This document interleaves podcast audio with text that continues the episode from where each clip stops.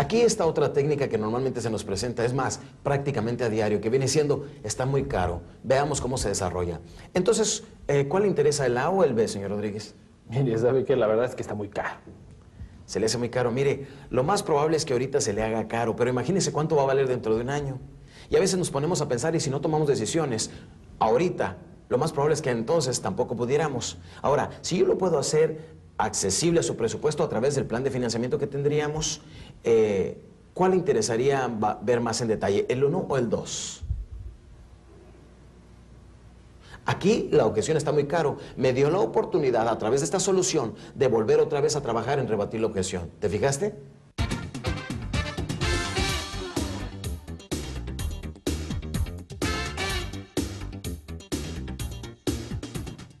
Aquí, en Tengo que pensarlo, te voy a enseñar una manera muy sencilla de poder rebatir esa objeción y continuar hablando con él.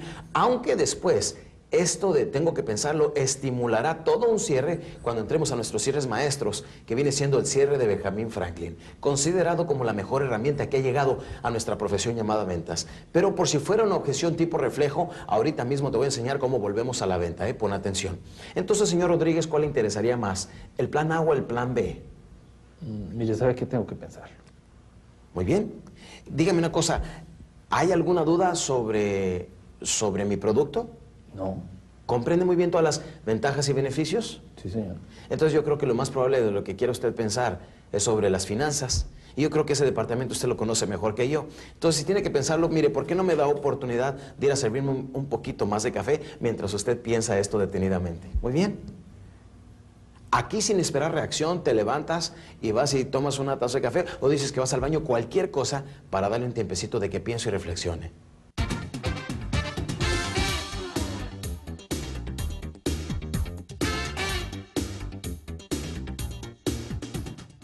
Bien, señor Rodríguez, entonces ¿cuál le interesa más, el A o el B?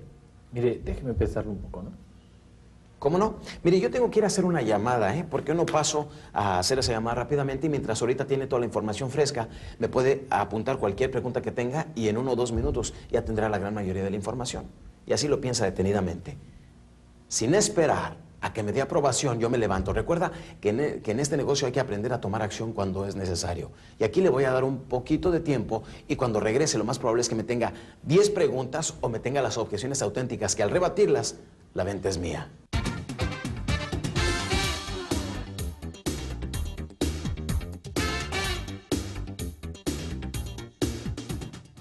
¿Qué tal, señor Rodríguez? ¿Cómo está, eh? ¿Cómo está, señor Rey? Oiga, discúlpeme, este, ahorita no puedo atenderlo, tengo mucha prisa. Comprendo que lleve mucha prisa, pero ¿sabe qué? Yo le aseguro que si usted me da solamente cinco minutos, le prometo no hacer una presentación sumamente elaborada, y si me estoy más de cinco minutos es porque usted me pidió que me quedara. Aquí debo de tener inmediatamente listos mis mayores beneficios para convencerlo y si ahorita en los próximos 10 segundos menciono dos o tres beneficios de los más impactantes, es probable que me dé los cinco minutos que yo necesite. Y si no, podemos tomar la segunda opción. O bien, señor Rodríguez, si usted gusta, este, como ahorita lleva mucha prisa, ¿por qué no nos vemos mejor en la tarde o le parece mejor mañana por la mañana? Mire, si quiere nos vemos mañana por la tarde. ¿Mañana por la tarde le parece bien como a las 4 o como a las 6.30? A las seis y media. ¿A las seis y media? Perfecto. Entonces nos vemos mañana a las seis y media, ¿eh? Aquí ponte muy listo porque si él lleva demasiada prisa, a lo mejor no tiene el tiempo para concentrarse y realmente tomar la decisión ahora. Entonces, ¿qué es lo que queremos hacer? Volver a tomar control y utilizando nuestro cierre doble alternativa, volvemos a vender la cita. ¿De acuerdo?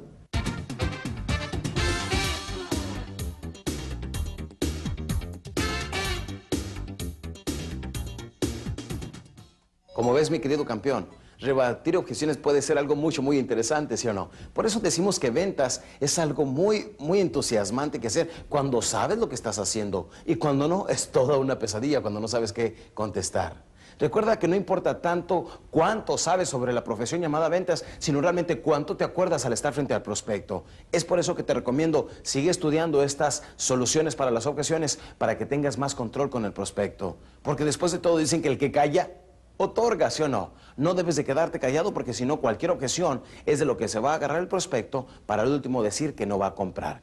Pero aquí viene algo mucho más interesante que vienen siendo los cierres. Como te decía, algunas personas piensan que el cierre viene siendo una herramienta aparte de que quiera o no el prospecto al utilizar nuestros cierres va a tener que comprar. No es cierto. No es cierto. Ahora, hay dos tipos de cierres. El cierre prueba, que debemos de utilizar todo el tiempo, y el cierre maestro. Cuando la gran mayoría de los vendedores ya terminaron de vender, apenas nosotros los profesionales vamos a empezar a vender. Aquí es cuando vamos a sacar nuestros haces bajo la manga, cuando escuchemos la típica objeción, quiero pensarlo. ¿Sí?